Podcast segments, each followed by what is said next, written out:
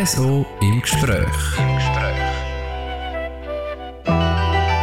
Heute mit dem Patrick Ulber am Mikrofon und zu Gast bei mir im RSO im Gespräch heute ist der Professor Dr. Med Markus Fuhrer.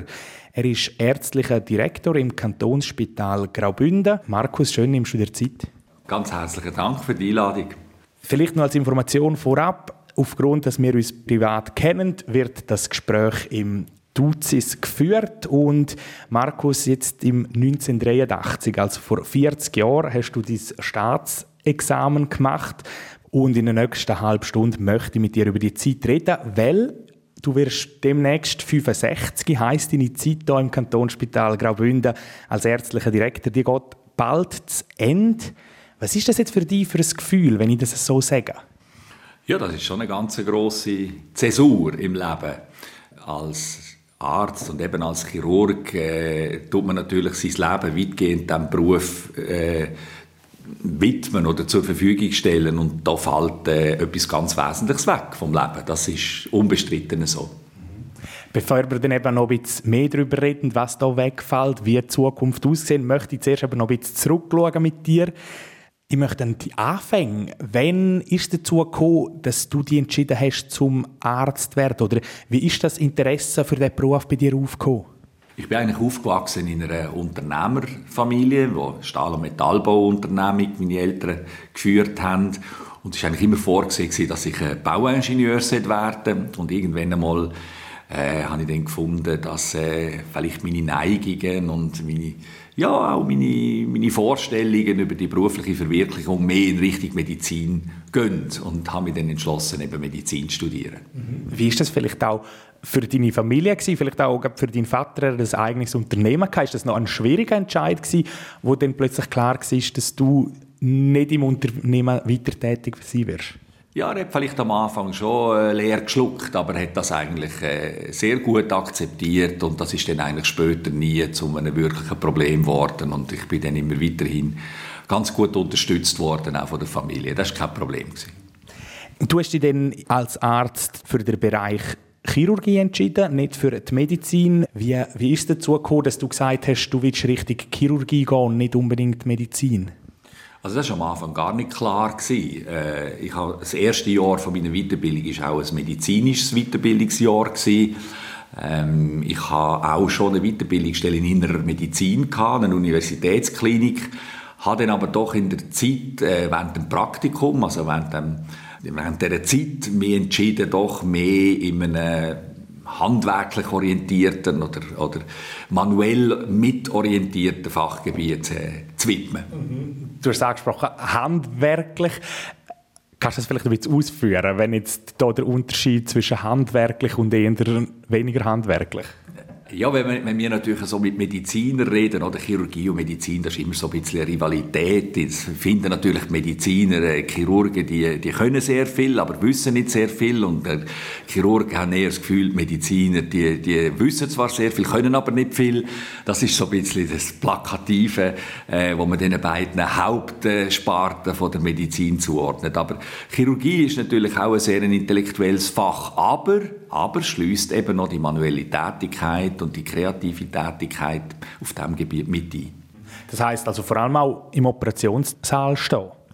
Ja, es ist nicht nur im Operationssaal stehen, es ist auch das Planen von Eingriffen, es ist auch äh, das Umgehen mit schwierigen Situationen, mit äh, äh, herausfordernden äh, Situationen, um ein Problem zu lösen. Und zwar nicht nur eben auf intellektueller Ebene, sondern man muss es dann auch machen, man muss es realisieren. Eben der Bereich Chirurgie hast du dich spezialisiert, genauer gesagt in den Bereich Gefäß- und Thoraxchirurgie. Jetzt vielleicht für Leute, die nicht so medizinisch bewandert sind. Gefäß und Thorax, was müssen wir uns darunter vorstellen? Kannst du vielleicht uns ein, zwei einfache Beispiele machen? Also eben, du hast so gesagt, ich bin am Anfang ein breit ausgebildeter Allgemeinchirurg Äh, ich äh, fühle mich immer noch eigentlich als das, habe mich aber dann innerhalb von der Chirurgie spezialisiert auf die sogenannte Gefäß- und Thoraxchirurgie. Gefäßchirurgie ist Chirurgie von den Arterien und von den Venen. Venen ist Stichwort Krampfoderer etc. Das ist das häufigste. Arterien, das ist die Erkrankung von der Verschluss von den Arterien, Raucherbein, dann aber auch von der Erweiterung von den Arterien, Aneurysmen. Äh, vielleicht äh, ist das noch ein Begriff, den man häufig ja hört und eben häufig muss behandeln. Und auf der anderen Seite Thoraxchirurgie, das ist weitgehend Lungenchirurgie und dort geht es meistens um die Behandlung von Lungentumoren in der, in der äh, Chirurgie. Vor Fachrichtung jetzt, wenn wir mal ein bisschen weggehen zu deinen Stationen. Du hast in deiner Karriere viele Stationen durchlaufen. Auffallend jetzt zum Beispiel auch gerade das Jahr 1995. Damals hast du ein Gaststipendium in New York können machen. Wie ist es dazu gekommen, dass du auf New York gegangen bist? Also das ist von der Zeit gesehen, als ich in, in Bern im Inselspital an der Universitätsklinik für äh, Herz-, Gefäß- und Thoraxchirurgie war und von dort aus hatte ich dann Gelegenheit gehabt, im Memorial Sloan Kettering Cancer Center, das ist so eines der berühmtesten lungenchirurgischen Zentren der Welt gewesen, zu dieser Zeit, eigentlich heute noch, aber heute gibt es viele andere auch, äh, dort als äh, Visiting Doctor zu sein und habe dort äh, sehr viel können sehen und sehr viel können mitnehmen habe aber auf der anderen Seite auch gesehen, dass man auch dort nur mit Wasser kocht. Trotzdem, was ist das für dich für eine Erfahrung gewesen, so eine persönliche, sagst du, das extrem wichtig gewesen, oder wie schaust du auf die zurück? Nein, ich glaube, so Auslandaufenthalt, äh, das habe ich ja später dann auch immer wieder gemacht, mit einfach vielleicht kurzfristigeren Psyche. Die sind immer sehr bereichernd und sind sehr stimulierend auch, dass man sieht, wie es andere auch machen. Man meint immer, Chirurgie sei so, wie man es jetzt macht und das macht man überall so, aber das ist überhaupt nicht der Fall. Ähm, Chirurgie kann man auf ganz verschiedene Art und Weise betreiben und man kann Probleme auch ganz unterschiedlich angehen und das ist eben immer das, was so wertvoll ist, wenn man sieht, wie es andere machen. Man kann wie auch eben von anderen Stationen lernen und so Zeug dann mitnehmen zurück in die Schweiz. Einer von den Aspekten, den wir jetzt äh, noch nicht gesagt haben, ist, ich habe dort meine Forschungsprojekte natürlich aufgegriffen. Das ist so die zytostatische Lungenperfusion. Das ist so eine spezielle Methode, die man anwenden kann, um äh, Erkrankungen, Tumorerkrankungen von Lungen zu behandeln, die man nicht mit einer Operation behandeln kann. Das habe ich dort können, die Modelle gesehen, mit den äh, Experten vor Ort anschauen und das sind dann Projekte gewesen, die man können mitnehmen von dieser Universitätsklinik in Amerika in die Schweiz und es hier dann weiterführen. Das sagt der Markus Fuhrer. Er ist ärztlicher Direktor im Kantonsspital Graubünden, im heutigen RSO im Gespräch. Und wir haben es jetzt eben unter anderem von deiner Entwicklung, von deiner Zeit auch im Ausland gehabt. Jetzt möchte ich aber noch ein bisschen auf deine Zeit hier im Kantonsspital in Graubünden, in Chur, schauen. Du bist im Baselbiet aufgewachsen und jetzt seit dem 1996 eigentlich durchgehend in verschiedenen Positionen im Kantonsspital gewesen. Damals, im 1996, hätten die wahrscheinlich viele Spitäler da in der Schweiz genommen, auch die grossen, wahrscheinlich das Inselspital oder das Unispital in Zürich. Wieso ist schlussendlich trotzdem das Kantonsspital Graubünden geworden? Ja, so ist es jetzt auch nicht gerade dass da alle Spitäler irgendwie nach mir gerufen hätten. Überhaupt nicht. Aber ich hatte natürlich Gelegenheit gehabt, damals im 96 auf Chur zu kommen, mit dem Auftrag eigentlich die Gefäß- und Thoraxchirurgie weiterzuentwickeln oder eigentlich aufzubauen. Äh, es war damals auch so gewesen, dass Gefäßchirurgie eher im Kreuzspital war, damals, wo ja noch selbstständig war und man wollte das bewusst äh, dann auch im Kantonsspital aufbauen. Das war eigentlich vom Fachlichen her dort einer der Hauptaufträge. Und äh, das ist eine Herausforderung. Ich bin vorher schon als Assistent und einmal als Oberarzt auch eine Zeit in Chur und darum ist schon im 96 eigentlich so eine Art wie eine äh, Rückkehr ins Bündnerland. Äh, meine Frau ist aus dem Bündnerland und die Familie ist dann da gewesen, ja. Und von dem her ist das eigentlich damals gar nicht so groß zur Diskussion gestanden, äh, warum nicht, da zurück ins Bündnerland zu kommen. Mhm. Also es ist schon der, der Reiz auch gewesen, um die Gefäß- und Thoraxchirurgie da im Kanton aufzubauen, dass du dann für Graubünden entschieden hast?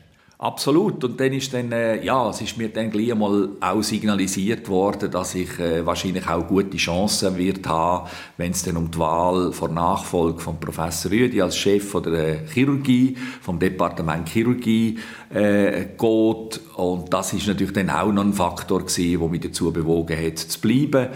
Und äh, Möglichkeiten, die ich tatsächlich hatte, zurück nach Bern zu gehen und dort nur noch Thoraxchirurgie zu betreiben, äh, abgeschlagen habe und gesagt habe, nein, ich, äh, ich bleibe jetzt hier im Bündnerland und äh, nehme die Herausforderung dann an, allenfalls eben auch die, die Chefposition anzunehmen.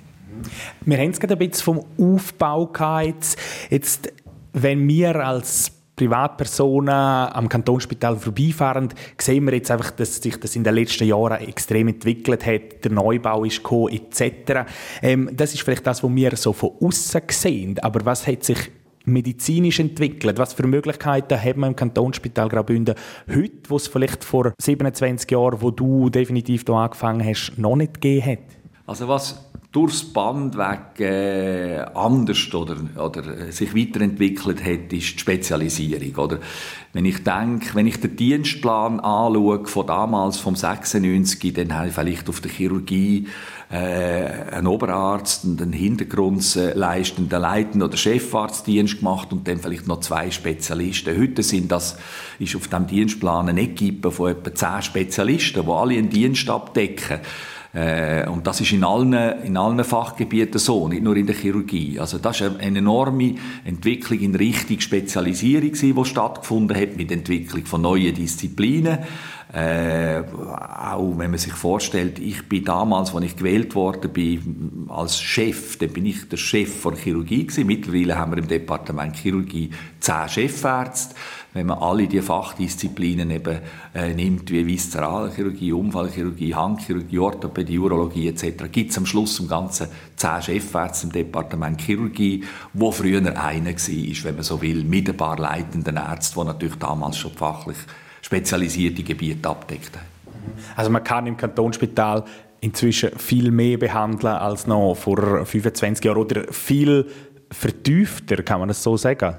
Das werde ich jetzt nicht unbedingt sagen. Nein, ich glaube, das ist eine Entwicklung, die überall stattgefunden hat, sowohl an den Unikliniken wie auch in den Regionalspitälern. Wir jetzt im Kantonsspital Graubünden als Zentrumsspital haben natürlich müssen die Entwicklung sowieso mitmachen, damit wir hier am Ball bleiben sind, mit, mit den wichtigsten Protagonisten von allen, von allen Spezialgebieten, dass wir hier an vordersten Front mithalten können. Das ist eben die Entwicklung vom Kantonsspital im Allgemeinen. Wenn wir es jetzt vielleicht ein bisschen auf die personalisieren, du hast das Kantonsspital eben stark mitprägt, mitgestaltet.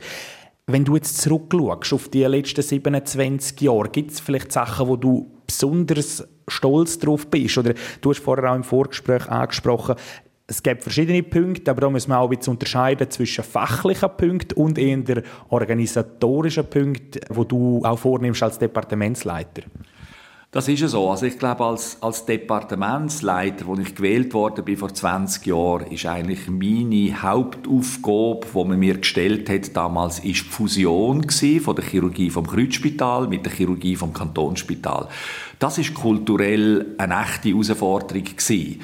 Äh, man hat ja das politisch versucht, die Spitäler zu fusionieren. Das ist ein ganz schwieriger Prozess gewesen. Es hat einen Verein pro Kreuzspital gegeben. Es hat ganz emotionale heftige Diskussionen gegeben, aber über die fachliche Schiene ist es dann eigentlich relativ gut gelungen, äh, die beiden Chirurgien zu fusionieren und das ist so quasi mein Gesellenstück gewesen, wenn man so will, als neu frisch gewählter Departementsleiter. Das ist, glaube ich, auf dem organisatorischen äh, Gebiet schon der wichtigste Meilenstein gewesen.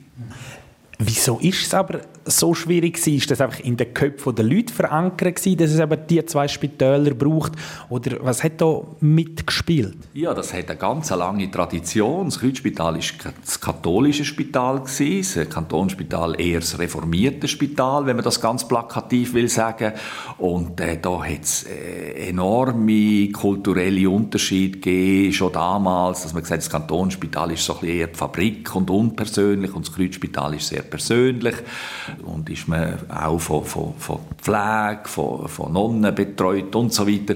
Also die kulturellen Unterschiede sind damals ganz im Vordergrund gestanden und es ist für mich im Nachhinein immer noch ganz, ganz eindrücklich, wie das innerhalb zwei Jahren ist das weg gewesen. Ist das Phänomen völlig wie verschwunden. Man hat nicht mehr davon geredet und ich glaube, man hat das auch relativ gut äh, über die Runde gebracht damals ist noch spannend, eben, dass katholisch und Reformierte hat es ja früher eh noch viel verstärkt gegeben und jetzt auch sogar im Hinblick auf zwei Spitäler, wo das sehr stark mitgespielt hat. Ähm, das ist jetzt der organisatorische Teil, wo du gesagt hast. Wenn wir es jetzt vielleicht noch ein bisschen auf das Fachliche anschauen, was sind da für Meilensteine oder für Sachen, wo du sagst, sind sehr wichtig für dich? Also, als ich frisch auf äh, Chur gewechselt habe, ich bin damals von, von der Universität der Klinik äh, von Bern gekommen, und als ich frisch, frisch nach Chur gewechselt habe, ist das gerade die Zeit gewesen, wo die ersten sogenannten Aortenstent implantiert worden sind. Das sind die Devices, wo man, wo man über eine Punktion oder damals noch über eine Freilegung von einer Arterie in der Liste einführt zum Ausschluss von einem äh, Bauchaortenaneurysma, also zur Ausschaltung von einem Bauchaortenaneurysma, damit eben die erweiterte Aorta nicht platzt. Ähm, und wir sind damals in Bern äh, die Technologie anschauen und ich konnte das können auf Chur mitbringen und wir sind dann in Chur eigentlich die zweite Klinik gewesen. Bern hat ein paar Wochen vor uns die erste in der Schweiz implantiert und wir sind in Chur die zweite Klinik gewesen, wo wir das zusammen mit einem Experten aus Deutschland implantiert haben. Also eine Technologie, die wir dann in Chur angewendet haben, wo wir noch nicht im Universitätsspital Zürich und noch in keiner anderen Uniklinik außer eben Bern, wie ich gesagt habe, angewendet haben. Ich glaube, das ist schon ein, einer der wichtigsten Meilensteine im fachlichen Gebiet. Ist das auch in Chur passiert, vor Zürich, vor anderen Unikliniken in der Schweiz, aufgrund von deinem Effort? Ja, Effort, ich habe vielleicht einfach das Glück gehabt, am richtigen Moment, am richtigen Ort zu sein, oder? Dass ich eben, äh, als ich in Bern war, gemerkt habe, das ist eine Technologie, die wo Zukunft hat, die kommt, und ich habe mich mit voller Energie dem gewidmet und dann das auch können, können mitnehmen ähm, ich habe mich auch in Bern für das weiter engagiert, aber mit dem Wechsel, als ich nach Chur gekommen bin, ist dann das gerade so ich kann nicht gerade sagen zufällig, dann halt in Chur auch gewesen, aber das ist dann quasi wie ein Nebeneffekt gewesen, dass wir das hier in Chur haben können weiterentwickeln das erklärt der stellvertretende CEO und ärztliche Direktor vom Kantonsspital Graubünden, der Markus Fuhrer, und er ist zu Gast heute bei uns in der Sendung RSO im Gespräch. Unter anderem ähm, haben wir jetzt viel geredet über die Entwicklung vom Kantonsspital. Wir treffen uns aber auch für das Gespräch, weil du demnächst 65 wirst und Ende Jahr beim Kantonsspital in Pension gehst. Jetzt, Markus, würde ich gerne noch ein bisschen mit dir über dein Schaffen als Arzt reden. Was man glaubt, alle, das wissen alle, als Arzt schafft man extrem viel. Heute ist es ja grundsätzlich so der Fall, dass man sagt, eine 50-Stunden-Woche sollte auch bei einem Arzt drin liegen oder nicht mehr. Ich glaube, bei dir können wir wirklich sagen, du hast die 50-Stunden-Woche ist bei dir nicht ansatzweise lange an Stunden, die du geschafft hast. Ich weiß nicht genau, wie viel das es sind, aber hat es bei dir in dieser Zeit als Arzt, in diesen 40 Jahren, auch mal einen Punkt gegeben, wo du gesagt hast, ich mag eigentlich nicht mehr? Also es hat sicher Zeiten gegeben, wo man müde war, aber nein, das kann ich eigentlich sagen. Ich bin eigentlich jeden Morgen das ist übrigens heute noch so, ich muss nicht in der Vergangenheit reden, äh, stand ich gern auf und kann gern arbeiten. Da hat sich überhaupt nichts geändert.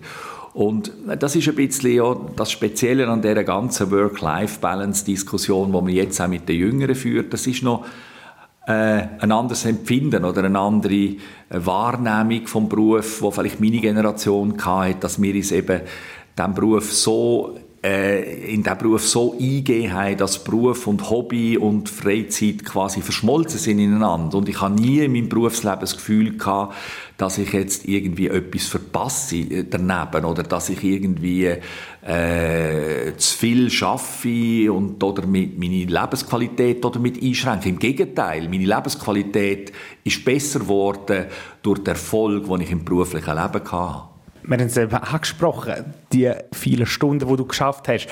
Kann man da irgendeinen Durchschnitt nennen, wo du sagst, hat eine Arbeitswoche beim Markus vorher gehabt?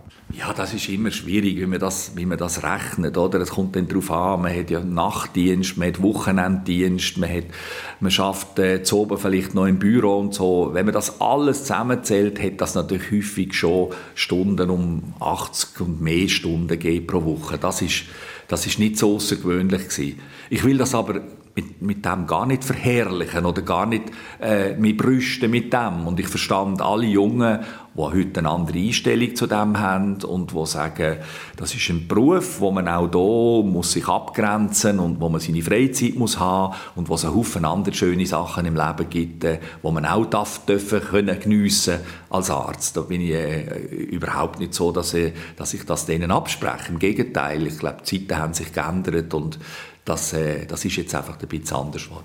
Mhm. Das ist jetzt vielleicht ein bisschen anders, aber jetzt geht nochmal zurück zu dir. Vereinbarkeit von Beruf und Familie ist in so einer Situation, wenn man bis zu 80 oder noch mehr als 80 Stunden pro Woche schafft, schon auch sehr schwierig. Das ist schon so. Oder es hat natürlich andere Lebensformen von der Familie gegeben zu unserer Zeit noch, in dem was halt einfach meine Frau äh, daheim geschaut hat zu den Kindern, wenn ich nicht da war. Und das ist schon meistens der Fall gewesen. Also von dem her sind heute neue Rollenmodelle selbstverständlich, die gelebt werden, wo die Männer gleich viel äh, im Haushalt äh, sich beteiligen wie die Frauen. Und dann geht das einfach gar nicht mehr. Dann sind solche Modelle gar nicht mehr denkbar. Und ich will nochmal sagen, ich tue nicht das eine gegen das andere vergleichen, indem man sagt, ist besser und das andere ist schlechter. Ich sage, es ist anders gewesen. Wenn wir jetzt noch ein bisschen über den Beruf als Arzt reden, ich, ich glaube, es ist ein Beruf, der extrem viele schöne Seiten hat. Man kann den Menschen helfen. Oft wird man dank dem Arzt auch wieder gesund. Was ist so für dich das Schönste am Arbeiten? Also es gibt verschiedene Aspekte natürlich. Also wenn, wenn du jetzt Arzt sein ansprichst, ist natürlich schon das Vertrauen, das man darf in Anspruch nehmen von einem kranken oder verletzten Mensch. Das ist etwas ziemlich Einmaliges, dass sich ein anderer Mensch in die Hände, im wahrsten Sinne des Wortes, bei einem Chirurg begibt, wo dann äh, auch gefährliche Sachen an ihm macht und dann das Vertrauen eben aufbringt, dass das gut kommt und dass, äh, dass der das schon wird richten, oder? Und das ist ein Gefühl, wo man als, gerade als Chirurg natürlich äh, immer wieder überkommt von den Patienten und wo, wo ungemein wertschätzend ist und wo wahrscheinlich in keinem anderen Beruf einem so eine hohe Wertschätzung entgegengebracht wird, wie, wie eben als Arzt oder speziell als Chirurg. Mhm eben, es ist ein extrem schönes Gefühl, die Wertschätzung für dich, aber es ist sicher auch schwierig. Ich sage jetzt gerade in Sachen Abgrenzung, man schafft immer mit Menschen, man operiert am Mensch und immer läuft halt auch nicht alles nach Plan. Wie schwierig ist denn das auch für dich zum, oder ist für dich zum Abgrenzen? Hast du auch eine Entwicklung durch müssen machen, jetzt mal an, in den letzten Jahren? Also ich glaube, das muss man auch lernen. Das ist ganz ein wichtiger Punkt. Oder? Man muss sich können abgrenzen man muss können akzeptieren, dass nicht alles, was man macht, gut kommt. Das hängt nicht immer damit zusammen, dass man etwas falsch gemacht hat, dass gewisse Situationen sind einfach nicht rettbar oder man kann unter Umständen einem Patienten einfach nicht helfen mit den Mitteln, die man zur Verfügung hat. Das muss man lernen akzeptieren. Und man muss auch lernen akzeptieren, wenn Fehler passieren. Äh, auch da hat ein gewisser Wandel stattgefunden in den letzten Jahren, dass man offen dazu steht, dass man mit den Patienten ganz klar kommuniziert, wenn einmal etwas äh, nicht ganz optimal gelaufen ist oder auch wenn etwas Gravierendes passiert ist, dass man klar zu dem steht und das äh, auch auf den Punkt bringt. Aber wie ist es jetzt auch, eben, es hat wahrscheinlich so Situationen gegeben in den letzten Jahren, wie geht man da heim? Nackt es die mehr im einen Fall als im anderen? Oder wie müssen wir uns das vorstellen? Das ist ja so, das ist sehr belastend und äh, das, das bringt schlaflose Nächte mit sich äh, und tut einem, tut einem als Arzt belasten. Aber irgendwie lernt man auch mit der Zeit, dass das dazugehört. Und ich kann dir sagen, die belastenderen Situationen, die ich erlebt habe, die mehr schlaflose Nächte provozierenden Situationen, sind personelle Probleme in der Führung. Das ist viel, viel schwieriger in einem Spital, mit diesen Sachen fertig zu werden, als mit Patientenschicksal. Patientenschicksal, das weiß man, wenn man diesen Beruf lernt, das gehört dazu. Es gibt Engländer, die sagen, if you can't resist the heat, you have to leave the kitchen. Also wenn man das nicht vertreibt, dann haben wir den falschen Beruf gelehrt. Aber, aber die, die anderen Probleme, die mit dem Personal in der Führung, Konflikt und so weiter auftreten, das ist echt belastend. Du hast jetzt gerade ein bisschen angesprochen, es sind noch zwei Monate, wo du ähm, ärztlicher Direktor im Kantonsspital bist. Du hast die personellen Konflikte, die Führungsprobleme oder eben Probleme in der Führung angesprochen. Ist das vielleicht auch genau das, die du dann nicht vermisst, die du nächstes Jahr nicht mehr hast? Ja, selbstverständlich. Aber zum Glück sind natürlich die schönen Erlebnisse auch mit dem Personal, mit ganz großem Abstand im Vordergrund und, und äh, das hat äh, extrem viele schöne Erlebnisse äh, gegeben in meiner äh, ganzen beruflichen Zeit, gerade in Zusammenarbeit mit Mitarbeitern. Und das ist eigentlich etwas vom Schönsten, wo man als, wenn man dem so kann sagen, älter werdender Chef darf in Anspruch nehmen, dass man merkt, dass man etwas können weitergeben dass man plötzlich herausgehört, dass die jüngeren Kolleginnen und Kollegen mit den gleichen Argumenten Entscheid fällen, wie man das selber immer äh, vertreten hat, dass sie gleich handeln, wie man das gemacht hat, dass sie gewisse Sachen übernehmen. Das sind so ähm, ja, das sind die, die extrem schönen Sachen und die wird ich natürlich vermissen, das ist klar. Und in dem ganzen komplizierten Konstrukt von einem Spital, dass es dort auch Konfliktsituationen gibt, das ist klar. Aber das ist wie, wie immer. Man vergisst dann die, die belastenden Sachen und, und behaltet die, die schönen in Erinnerung. Die schönen Sachen wirst du wahrscheinlich auch in Zukunft in Erinnerung behalten. Wir kommen langsam, aber sicher schon zum Ende von dem RSO im Gespräch. Markus, jetzt möchte ich von dir aber gleich noch wissen. Ein, ein Arzt, der 80 Stunden und mehr geschafft hat, wird wahrscheinlich jetzt mit 65 nicht einfach können sagen, ich bleibe morgen im Bett liegen und gehe dann meinem Hobby noch und am Abend sitze ich vor dem Fernsehen. Wie geht es mit dir weiter nächstes Jahr? Oder hast du schon irgendwie konkrete Pläne, was du machst?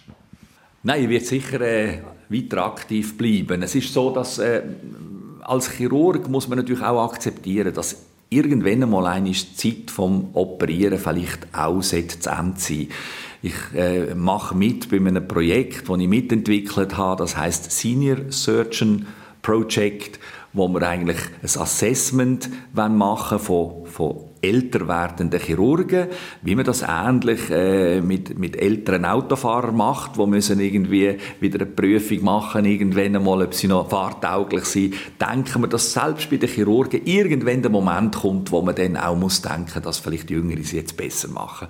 Also ich glaube, da muss man irgendwann einmal den Schritt wogen und sagen, dass das mache ich jetzt nicht mehr. Ich werde vielleicht noch Stellvertretungen machen, äh, einspringen, wo es mich braucht, äh, in gewissen Ort, aber ich werde nicht mehr regelmäßig Sprechstunden machen, nicht mehr regelmäßig Dienst machen. Äh, das, ist, das möchte ich anderen überlassen. Ich werde aber auf der anderen Seite meine Erfahrung sicher noch zur Verfügung stellen in der Beratung. Äh, ich bin auch noch in, in gewissen äh, Aufsichtsräten von anderen Spitälern, wo ich sicher äh, weiter wird, äh, aktiv sein Und eigentlich eine Herzensangelegenheit, die für mich mein ganzes berufliches Leben begleitet hat, ist die Weiterbildung. Ich werde mich auch dort weiter engagieren in der Weiterbildung von jüngeren Kolleginnen und Kollegen. Man hört, du hast noch extrem viel vor. Trotzdem wirst du schon ein bisschen mehr Zeit haben. Als allerletzte Frage möchte ich jetzt noch wissen, auf was du denn ab nächstes Jahr am meisten freust? Ja, am meisten freue ich mich natürlich schon, dass es natürlich auch ein bisschen Luft gibt für anders, dass ich natürlich dann auch selber ein bisschen wählen kann, was ich jetzt möchte und was ich nicht möchte. Äh, von all diesen Aktivitäten, die ich aufgezählt habe, äh, liegt es dann immer bei mir, ob ich das will oder nicht will. In der jetzigen Position, die ich hatte, da ist man einfach den, in diesem fahrenden Zug drin und hätte nicht einfach können irgendwann sagen, ja, das mache ich jetzt nicht mehr und das gefällt mir nicht so. Also ich glaube, das, das ist eine der schönsten Veränderungen, dass man selber kann bestimmen kann, ein bisschen, wie gross das Engagement noch sein soll und auf welchen Gebieten das Engagement darf sein das sagt der Markus Fuhrer. Er ist noch bis Ende Jahr stellvertretender CEO und ärztlicher Direktor im Kantonsspital Graubünden und heute zu Gast bei mir im RSO im Gespräch. Markus, vielen Dank für die Zeit und alles Gute für die Zukunft. Ganz herzlichen Dank und hat mir Spaß gemacht. Und wer das Gespräch nochmal möchte nachlesen, kann das machen, entweder auf rso.ch oder einfach dort, wo ihr eure Podcasts loset. Am Mikrofon sagt Danke fürs Einschalten und Ciao zusammen, der Patrick Ulber.